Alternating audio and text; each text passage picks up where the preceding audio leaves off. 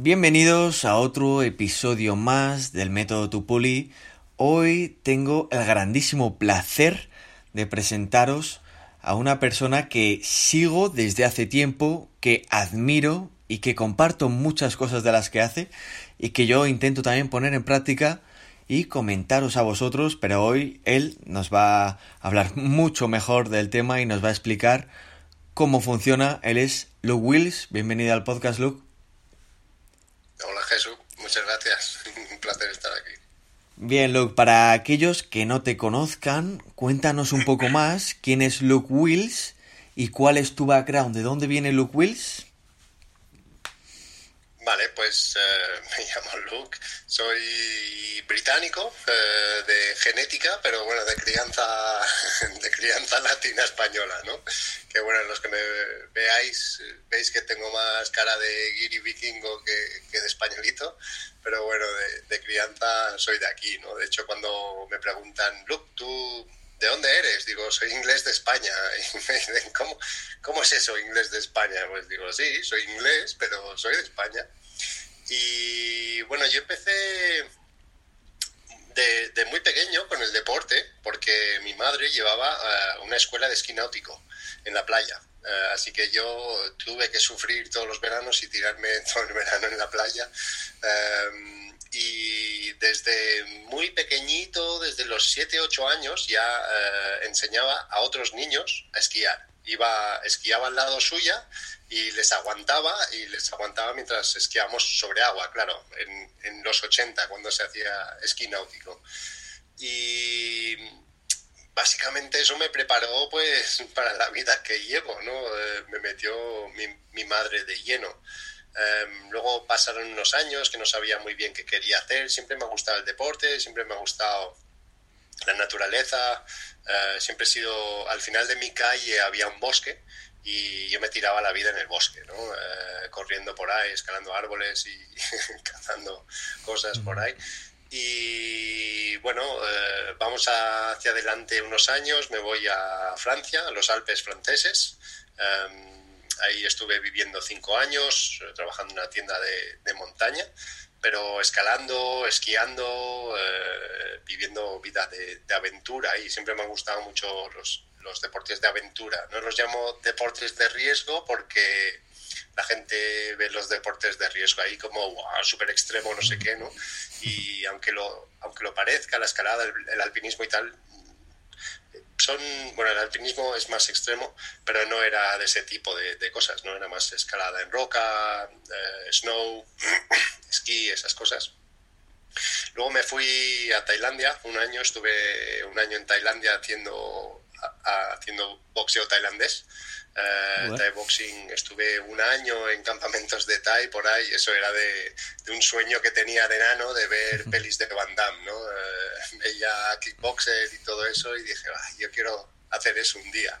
No por pelear, pero por simplemente por, por hacerlo y por la vida, que la, la vida, si te gusta ese tipo de cosas, lo estaba hablando con Miguel Lozano, uh, apneísta, esta mañana con él, estaba hablando que la vida de un atleta, si te gusta eso, es muy guay, ¿no? Es una, es una vida muy sencilla, pero con propósito. Te levantas por la mañana, eh, entrenas, te vuelves a casa, comes, te echas la siestecilla, por la tarde vas, entrenas, vuelves, comes, ¿no?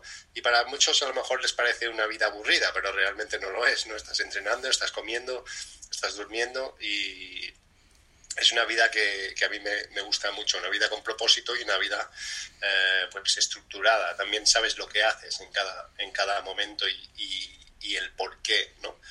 Y yo volví de Tailandia queriendo abrir uh, un gimnasio de artes marciales mixtas. Um, pero en España no hay dinero en las artes marciales.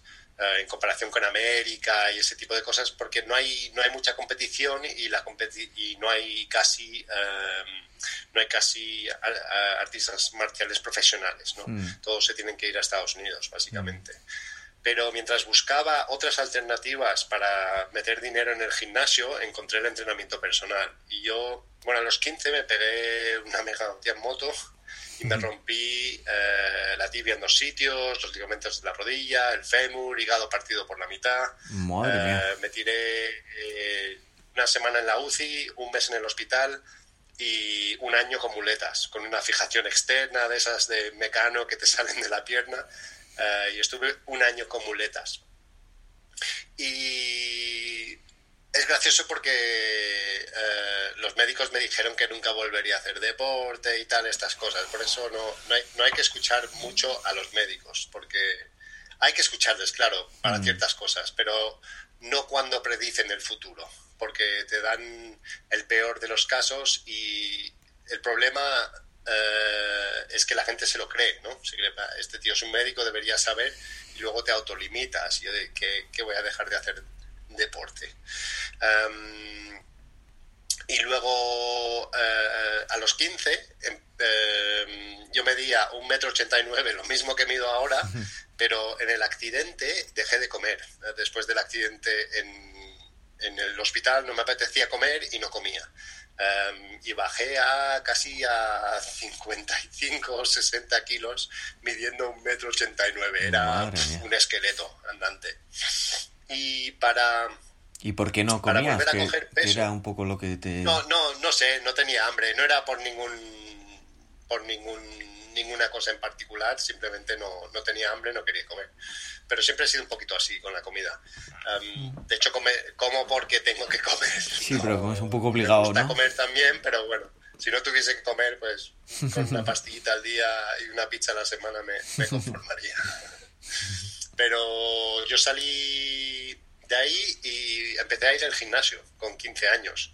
Y lo típico, ¿no? Que estás con tus colegas haciendo pecho, pecho, pecho y bíceps, eh, pero bueno, eso desde los 15 entrenando, poquito a poco me fui interesando más y más y más, leyendo, tal, em, hasta, bueno, el futuro donde me, hice entrenador personal, llevo 12 años en el mundillo del entrenamiento personal y fui uno de los primeros instructores certificados del método de, entrenamiento Kettlebell en España. Em, yo soy británico y escucho eh, mucho podcast inglés y pues siempre los podcasts inglés, eh, la mayoría de avances salen de Estados Unidos.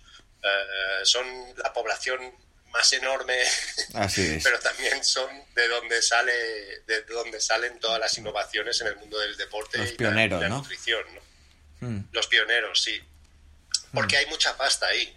las universidades tienen mucha pasta, hay mucha pasta en, eh, en los deportes profesionales y es por eso que salen las innovaciones de, ahí, porque hay dinero para respaldarlo y para hacer estudios y, ahí donde hay recursos pues salen, salen cosas, ¿no? Hmm. Em, y escuchando podcasts y eso, pues eh, me hice, escuché sobre las kettlebell, digo, ¿qué es eso? Tal, y, y cuando yo empecé con las kettlebells ni siquiera se podían comprar en España. Yo tuve que hacer un pedido de kettlebells a la India Em, de 100 kettlebells, las tuve que pedir fabricar y que me las enviasen y tal. Para, para poder eh, enseñar kettlebells. Con el dinero que, cuesta, con, el envío, con lo que pesan y todo. ¿eh? fue, fue una movida. Además, eh, tardaron un año en llegar. Para, fue, una, fue una movida. Fue una movida enorme.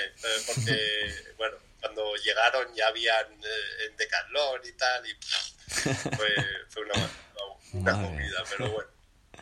Y a partir de ahí, pues siempre me ha interesado el entrenamiento funcional, eh, porque era artista marcial, ¿no? Y no, ya había hecho culturismo de nano desde los 15 años, ¿no? Porque antes no había otra cosa, era culturismo o nada. Em, y luego, pues empecé a, a investigar el entrenamiento funcional con las kettlebells, este tipo de, cosas y básicamente estuve casi seis o siete años pues haciendo entrenamiento personal en casas de las personas. Eh, hmm. aquí me llevaba una kettlebell, un TRX y una comba y, me iba a casas de, las personas a hacer el entrenamiento. Hasta que hace unos años encontré el método Wim Hof. Em, que me ha cambiado la vida por completo porque he ido de, hacer todo entrenamiento personal a, hacer casi todo ahora. Bueno, casi no, hago ya no hago entrenamiento personal, hago respiración y método Wim Hof em, y me dedico a eso, porque bueno, además tuve la suerte de entrar justo en el buen momento y fui el, el primer instructor de España Em, y además estuve dos años solo, o sea, que tuve el monopolio total y luego tuve la suerte pues de, eh, de asociarme con gente como Marcos Vázquez, ¿no? Em, y, bueno, a partir de ahí pues aquí estoy, ¿no? ahora pues haciendo, haciendo podcasts, haciendo muchos talleres de, de respiración eh, y del método Wim Hof y, muchos retiros, ¿no? Eh, también, bueno, cuando se puede. Este año ha sido raro, como claro, es más complicado. todos sabemos. Sí, pero bueno, algo se ha hecho. Muy bien, muy bien, Luke. Muy completo, muy interesante. Y vamos a comenzar con algunas preguntas. La primera eh, sería cómo podríamos simplificar dentro de su enorme complejidad la importancia de saber respirar. Sabemos que tienes varios cursos y que hablas mucho de la respiración, que es uno de tus, de tus fuertes. Eh, yo personalmente ya casi me estoy acabando el curso y me está encantando. Te lo juro que no sabía que había tanto detrás de un hecho tan simple como el respirar. Y dentro de la complejidad que tiene, que yo estoy viendo en el curso, ¿cómo lo podemos simplificar para aquellas personas que no tienen idea de lo importante que es saber respirar?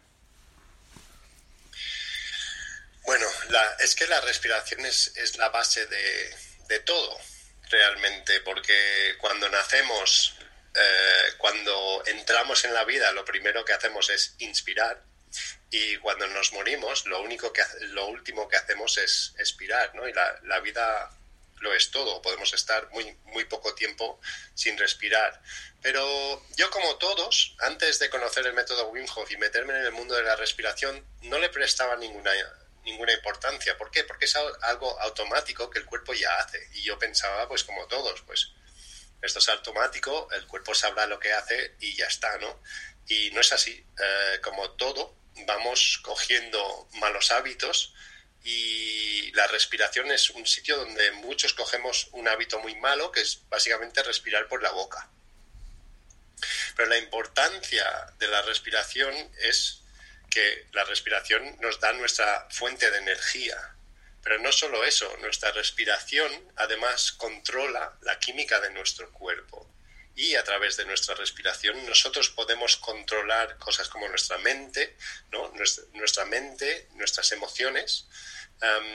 y la respiración nos da la capacidad de reducir nuestro estrés realmente yo más aprendo sobre la respiración y el efecto sobre nuestro sistema nervioso, más veo la importancia que tiene, ¿no? Porque somos el animal consciente, pero la mayoría de nuestros actos son subconscientes o inconscientes dirigidos por nuestro sistema nervioso en relación a nuestro entorno. O sea, somos un robot básicamente que reacciona a, su entorno. Tenemos una programación de, nuestros genes y luego las señales del entorno le dicen a nuestra programación qué tenemos que hacer, en qué época del año para sobrevivir, por ejemplo, o, o, a nivel más básico, sencillo, qué tenemos que hacer para sobrevivir si estamos en un estado de seguridad o de peligro o de posible peligro. Si nosotros estamos en un estado de seguridad, nuestro subconsciente hace que estemos tranquilos, eh, que podamos regenerar nuestro cuerpo, em, que podamos hacer la digestión, que podamos socializar, Y si nuestro sistema nervioso ve que estamos en un estado de peligro, hace totalmente lo opuesto. Saca sangre del cerebro, lo envía a nuestros músculos, hace que estemos listos para luchar o huir para em, esa capacidad de, socializar. Y tenemos básicamente como esos dos modos. es modo relajación, socialización, recuperación y modo lucha o huida o acción. No es siempre lucha o huida. Y la respiración nos da el poder de escoger dónde estamos.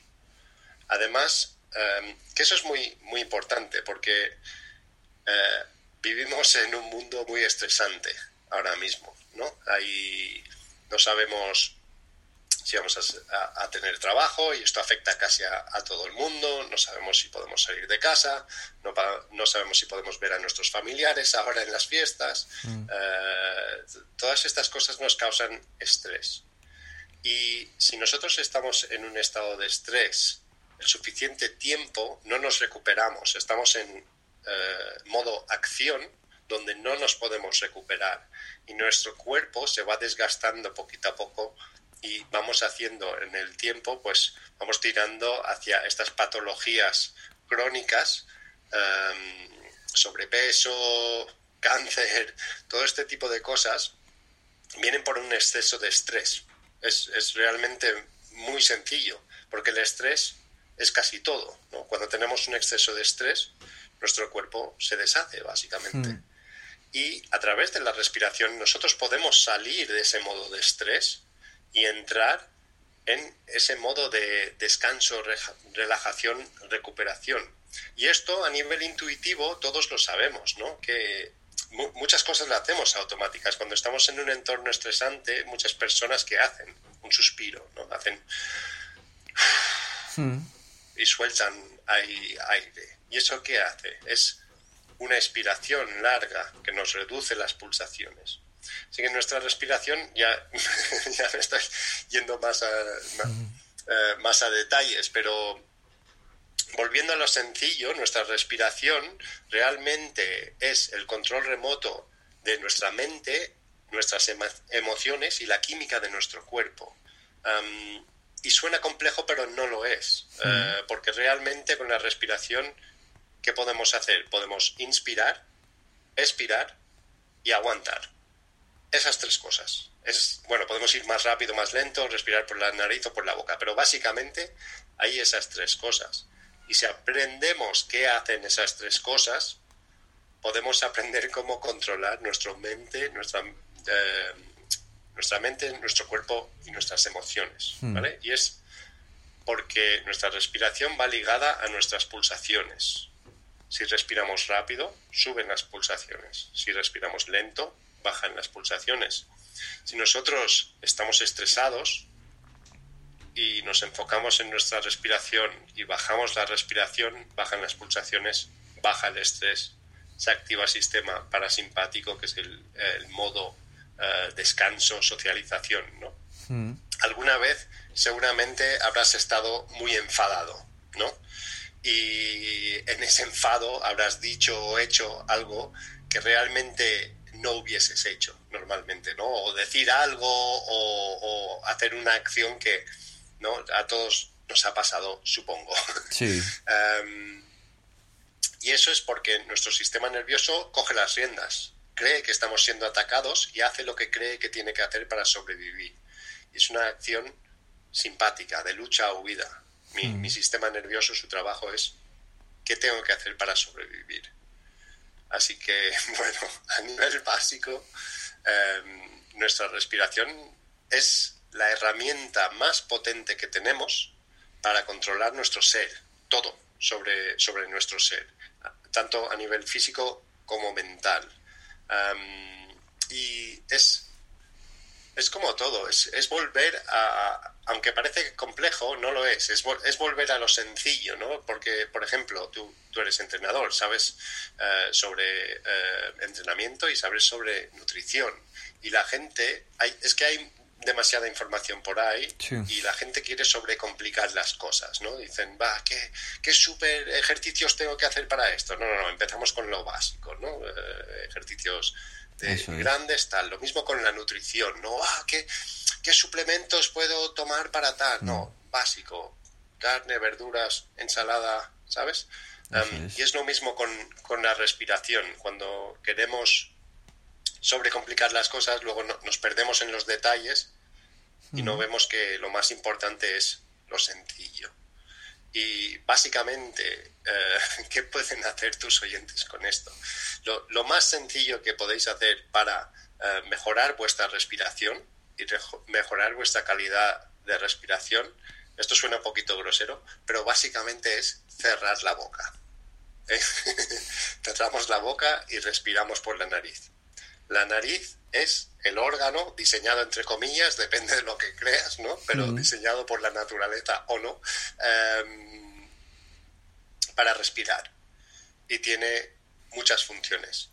¿Quieres que siga por aquí o tienes más preguntas que... No, sí, tengo más preguntas, pero me, encanta lo que estás hablando porque al final la sociedad eh, tenemos muchos problemas a nivel físico y mental y lo que has dicho del estrés, eh, al final tenemos una herramienta que tú nos estás dando, que es una herramienta que va a solucionar ese, ese estrés o esa gestión del estrés, con lo cual eh, tenemos la herramienta, pero tenemos tanta información que yo creo que esto, el menos del 0,5% de la población lo conoce o muy poquita gente lo conoce y es una herramienta perfecta para no tener enfermedades a nivel físico, para no tener enfermedades a nivel mental que cada vez aumentan por, por eso, porque cada vez yo creo que vamos pareciendo más robots y nos vamos alejando de, de los del animal que llevamos dentro y, que, y, del que partimos y que somos. Y para los, para los chicos que me escuchan, que son jóvenes, te quería hacer una pregunta, a ver qué nos podías comentar, porque cada vez se están, eh, están saliendo más el tema de cachimbas, el tema de vapers y el tema de eh, cigarros que ya siguen fumando. Esto cuando somos jóvenes, pues la gente lo suele consumir más, pero esto también puede afectar muy negativamente a la forma en la que respiramos o coméntanos un poco cómo afecta a nuestro sistema nervioso, a nuestra respiración o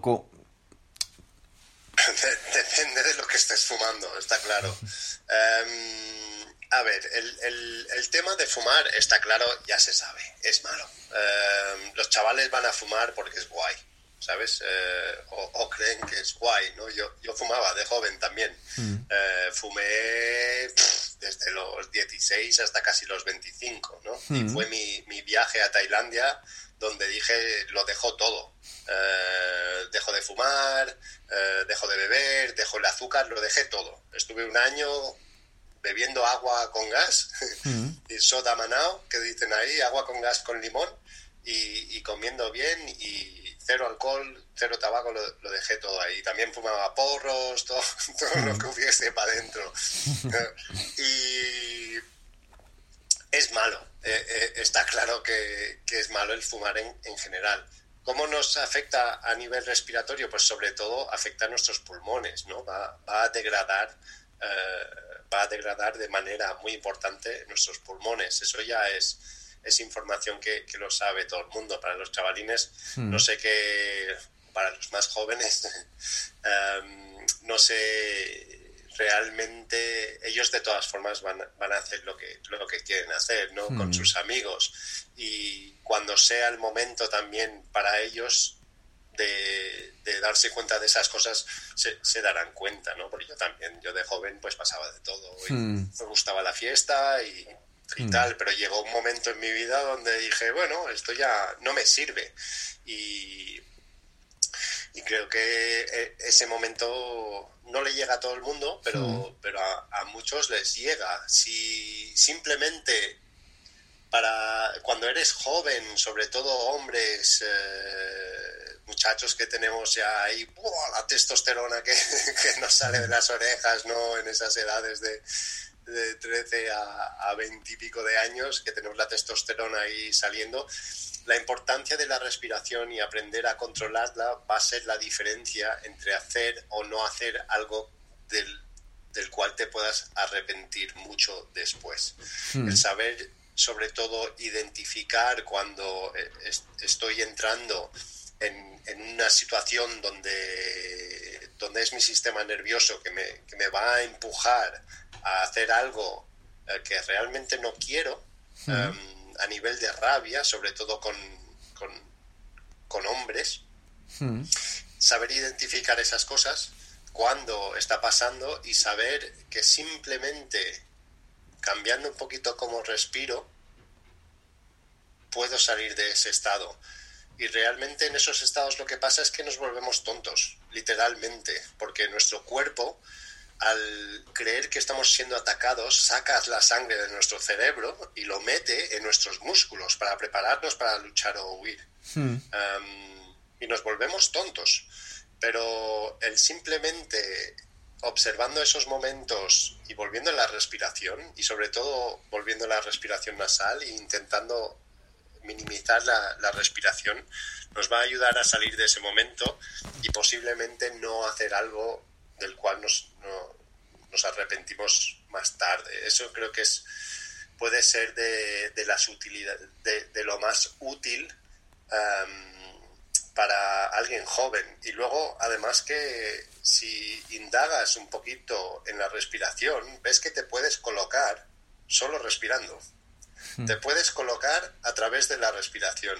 De hecho, el método Wim Hof, si lo haces durante suficiente tiempo, llegas a entrar en estados alterados de conciencia.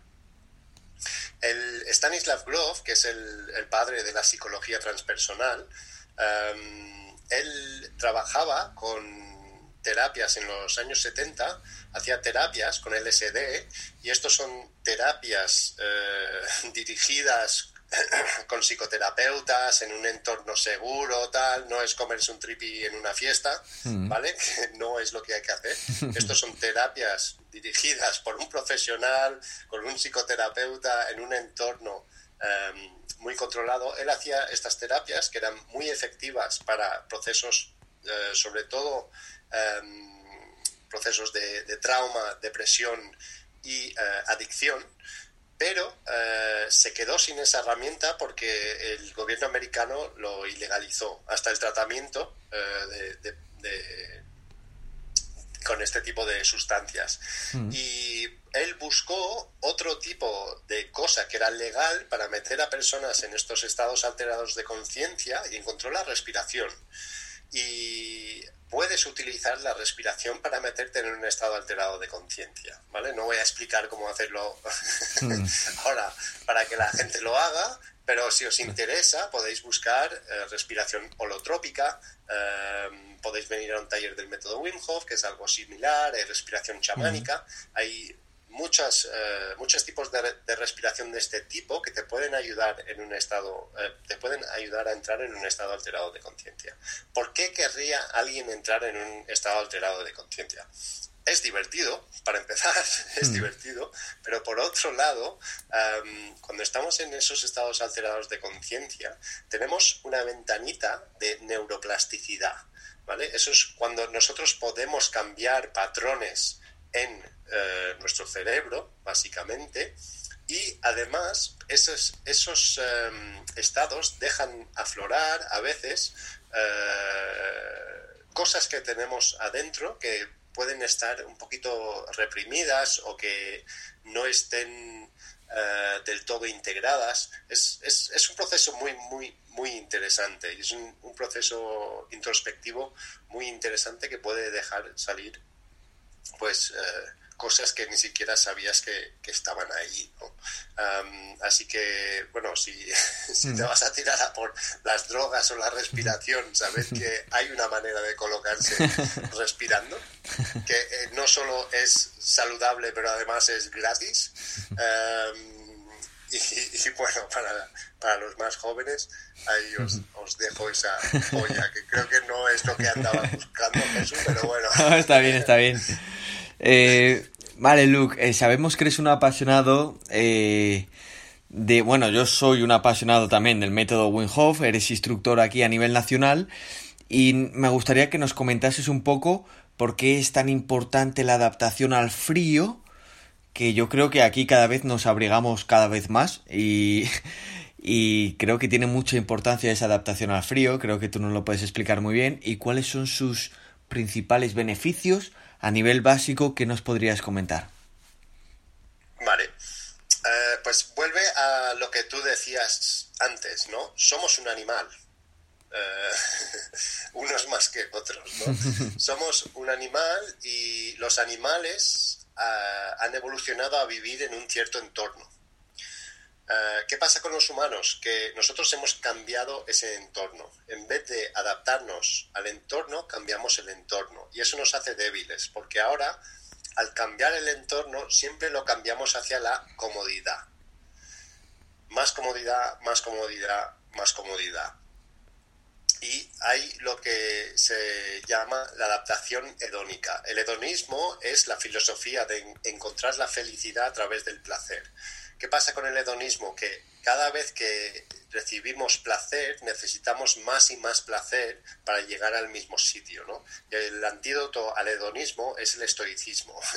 es el sufrir un poquito queriendo para volver atrás el, ese hedonismo. Por ejemplo, eh, un ejemplo que me gusta, que es gracioso, que si a ti te parece que tu cama eh, es incómoda, eh, pues duerme en el suelo un par de días, ¿no? Y ya verás cómo es súper cómoda tu cama cuando vuelves después de unos días de dormir en el suelo. Qué, ¿Qué tiene esto que ver con el frío? Al pegarnos una duchita fría todos los días, estamos, el agua del grifo, por ejemplo, está a la, en, frío, está en la temperatura ambiente. Y estamos em, informando a nuestro cuerpo, a nuestro sistema nervioso, em, que es invierno o es verano. Nosotros nos hemos adaptado y nuestro sistema nervioso tiene eh, toda una memoria de nuestros antepasados que se informa por nuestro entorno para que nosotros podamos sobrevivir. Así que sabe que, por ejemplo, cuando eh, la, luz empieza a ser, los días empiezan a ser más cortos por la luz y empieza un poquito más de frío, que viene el invierno. Winter is coming, ¿no? Hmm. ¿Qué pasa? Que winter never comes. No, no solo es en Juego de Tronos, pero en, en la vida real también eh, el invierno nunca llega porque tenemos ropa muy buena, tenemos calefacción artificial, pasamos eh, la vida en un rango de temperatura más o menos igual todo el año, entre 20 y 25 grados. De hecho, la mayoría de personas ponen el aire acondicionado más frío en verano de lo que soportarían en invierno en su casa. en invierno tienes la calefacción a 24 grados y estás ahí en jersey y chaqueta en tu casa hmm. y en verano tienes el aire puesto a 16 y no baja más esto. no es gracioso.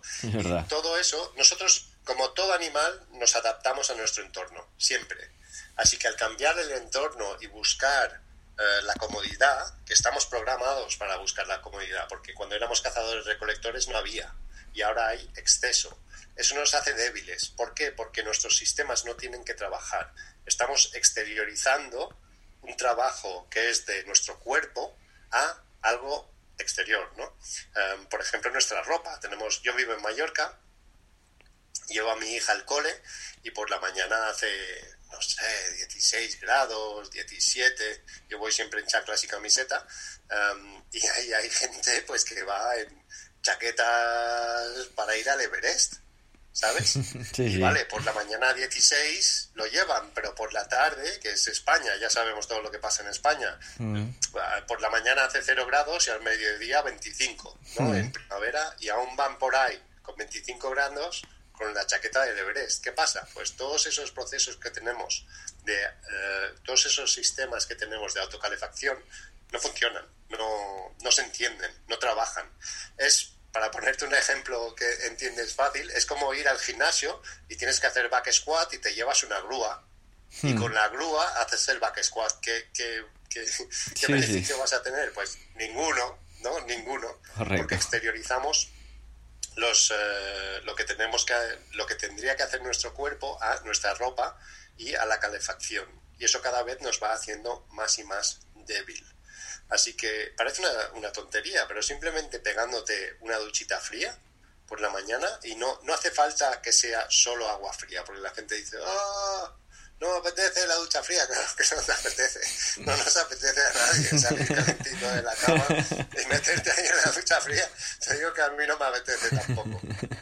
Así que lo que suelo hacer es me pego mi duchita caliente ahí en mi zona de, confort, me enjabono por todo y luego, cuando estoy bien enjabonado, paso a frío y tengo que quitarme el jabón.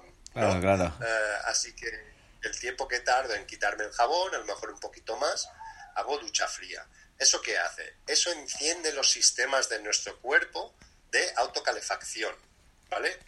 cuál es el mecanismo primario de, de, calefacción o cuál es la fuente primaria de energía de la calefacción de nuestro cuerpo? Es la grasa, ¿no? La grasa. La gente, la mayoría, tiene un exceso de grasa y se quieren deshacer de esa grasa. Pues pegándote la duchita fría vas a ayudar. No te vas a hacer un figurín de la noche a la mañana, pero algo, algo va a hacer. Claro, y al cabo del tiempo se va a notar. Pero tú ya eres un figurín, que te he visto en Insta, no era a ti. pero, eh, ¿vale? Así que te ayuda activando los sistemas que ya tenemos para calentarnos. Además, también eh, tiene un efecto sobre nuestro sistema inmune fortalece nuestro sistema inmune creando más células inmunes. ¿Por qué? Porque nosotros en invierno es eh, un momento donde necesitábamos un sistema inmune más fuerte hmm. eh, por varias razones diferentes cuando éramos cazadores recolectores. Nosotros seguimos siendo cazadores recolectores en un mundo moderno y este mundo moderno nos desconecta de, de la naturaleza y de los patrones a los cuales nos hemos adaptado y la duchita fría nos ayuda con eso. Así que va a fortalecer nuestro sistema inmune, va a fortalecer nuestra mente y nuestro espíritu, porque nadie se quiere pegar una ducha fría por la mañana, nadie. Mm. Y parece una tontería, pero es, es un acto muy estoico. El, el traspasar esa barrera de comodidad, de decir, no, lo hago, Luego es, nos libera mucho. El, regalo más grande que me ha hecho a mí el, método Wim Hof es quitarme de encima esa autolimitación de, eh, del frío. Hmm. Yo ahora puedo ir a cualquier sitio, en cualquier momento del año, del mundo, y pegarme un baño. Y, lo que es más, ahora si, si, está congelado, mejor, mejor, porque sé que tengo todos los beneficios del frío, eh, resistencia del sistema inmune, eh, reduce la inflamación, em, tiene todos los efectos de, eh, de, refuerzo mental y físico, tengo una segregación de norepinefrina que a, gente que tiene procesos depresivos y em, siempre, siempre se me va la atención cuando digo déficit de atención, les dan drogas que aumentan la norepinefrina en sangre. Nosotros podemos aumentar la norepinefrina en sangre simplemente pegándonos una duchita fría. Así que tiene mogollón de beneficios y es un acto muy fácil porque en principio nos pegamos una ducha cada día o más o menos, ¿no? Mm. Eh, así que el terminar con 5, 10, bueno, 30 segundos a un minuto si se puede. Que no puedes 30 segundos a un minuto, no pasa nada. 10 segundos y vas aumentando con el tiempo. Hay que pensar que llevamos mucho tiempo en, nuestra zona de comodidad y nuestro cuerpo se tiene que volver a readaptar. Así que la, progresión, la adaptación al frío sí que es más progresiva. Y eso puede ser tan fácil también como salir a la calle en camiseta con la chaqueta en la mano por la mañana. Pasar un poquito de frío, ¿no? De vez en cuando. Pasar un poquito de frío, sí, mm. es, así, de, así de sencillo. Pues un, poquito, mm. un poquito de frío. Mm. Muy bien, Luke. Eh, para todos aquellos eh, que eh, tenemos aquí una herramienta que yo creo que estaría horas y horas y horas y horas hablando contigo porque hay mucho de lo que se puede hablar y nos lo estás demostrando y creo que hay un sitio donde la gente puede encontrar esta información que es Ataraxia. Yo creo que yo personalmente estoy haciendo varios cursos y a mí me está encantando y ahí eh, tenemos una herramienta en la que muchos problemas de obesidad los vamos a poder combatir con algo tan sencillo como la exposición al frío, como la respiración, algo tan sencillo como eh, problemas mentales o problemas físicos, los vamos a resolver con, con muchas de las cosas que nos ofreces en este, en este sitio. O sea que cuéntanos un poco qué es ataraxia para finalizar, estamos acabando ya casi, brevemente, y, y cómo nos puede ayudar ataraxia. Ataraxia es un concepto histórico y la manera más fácil de, describirlo es la ecuanimidad, ni, ni estabilidad, ecuanimidad. Y es la relación pues, eh, entre nuestras emociones y nuestro estado físico. Ataraxia es eh, mi página web. Tengo, tengo dos, dos eh, portales. Uno es Ataraxia y en Ataraxia tratamos todo lo que es método Wim Hof y em, mis retiros y talleres. Que hago en mis retiros, lo que hacemos es aplicar lo que enseño en mis talleres, pero en, vida real, en experiencias reales, entre comillas, porque aún que yo sepa, no vivimos en un, mundo totalmente virtual, ¿no? Em, así que en, en Ataraxia tienes todos mis talleres eh, presenciales y acceso a mis retiros, que en los retiros lo que intento hacer es recrear un poquito eh, la vida que hubiésemos vivido como cazadores recolectores, ¿no? Formamos una pequeña tribu eh, y con la tribu vamos cada día a la naturaleza y, implementamos lo que se aprende en el método Wim Hof. Vamos juntos, hago casi todos en invierno, pero vamos a caminar por montañas en gallumos en invierno, eh, nos pegamos eh, baños en, pozas frías, em, respiramos juntos por la mañana, comemos juntos, socializamos, hacemos hay, hay peña y son, son, son momentos muy, muy guays, ¿no? Porque además sales de ahí eh, nuevo con con estas experiencias porque realmente son experiencias muy sencillas. Vamos a la montaña, sufrimos un poquito, nos reímos, tal, y, sufrir eh, sufrir juntos es, es, muy diferente a, sufrir, solo. Em, y es una aventura también, que muchos vivimos vidas muy, muy homogéneas, ¿no? Voy, llevo a la niña al cole, voy a trabajar, vuelvo tal una y otra vez, una y otra vez. Y eso el método Wim Hof también te lo da, te da la oportunidad para tener una mini aventura, ¿no? Em, cuando tú quieras, te puedes ir en invierno a bañarte en una poza, ir al mar a bañarte, es una mini aventura. Mm. Y bueno, hacemos eh, aventuras más grandes en los retiros, mis talleres presenciales del método Wim Hof, y luego tengo eh, mi nuevo portal que es respira.pro respira.pro y ahí encontrarás de momento em, mi taller Respira, mi videocurso online Respira, que te enseña cómo respirar de manera correcta y te enseña a aplicar todo lo que hemos estado hablando en, eh, este podcast, ¿no? Eh, cómo identificar en qué estado de sistema nervioso estoy, activo, simpático, parasimpático, cómo cambiar de estado y cómo cambiar, pues, quiero más activación, ¿cómo hacerlo a través de la, de la respiración? Quiero, estoy demasiado activo y quiero calmarle, ¿cómo hacerlo? Te enseña cómo controlar la respiración para sacar el resultado que tú quieres. Eso es, eso es mi propósito, por lo menos. Hay trabajo que hacer, ¿no? y además ahí también podéis encontrar, pues si queréis hacer una sesión privada conmigo, pues también eh, podemos hacer sesiones por Zoom y más adelante habrán ahí pues eh, más cursos, ¿no? Tengo más, más cursos pensados sobre, sobre la respiración, pero tenéis en a-taraxia.es todos mis talleres presenciales, retiros, ese tipo de cosas, y eh, en respira.pro mi, eh, mi videocurso online y más cursos que vendrán dentro de poco. Qué bueno, espero que así sea, ¿eh? porque yo ya te digo, me está encantando el que estoy el que estoy haciendo y estoy esperando con ansia esos, esos cursos que vayas sacando. También de exposición al frío, yo creo que con todos los conocimientos que tienes puedes hacer auténticas maravillas.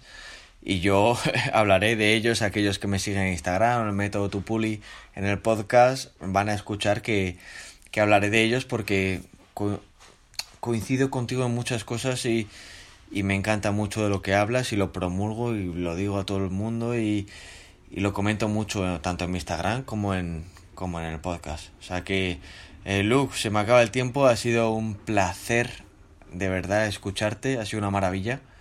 Y yo seré de los que de los que me lo escuche el podcast una o dos veces porque ha soltado mucha magia. Muchas gracias a ti, Jesús. También te veo por ahí en, redes moviendo cosas, así que gracias también. Y tú haces un, trabajo excelente también, por lo que veo. Sigues ahí motivando a la peña y te veo a las 5 de la mañana por ahí corriendo escaleras, no sé qué. Se hace lo que se puede decir. Sí, hace falta mucho motivador, sobre, sobre todo ahora que, hay muchas excusas por no, por no hacer cosas. Ah, ¿no? puedo, no puedo lo otro y tú estás ahí a, pie de cañón todas las mañanas, te veo ahí motivando a la gente y hace... aunque sea aportar ese, ese granito de arena, aunque sea aportar, te agradezco mucho esas palabras, Lu. Claro. Pues bueno, nos vemos prontito y yo creo que dará para otro podcast más adelante. Muchas gracias por, por estar aquí, Luke. Gracias a ti, Jesús. Hasta luego.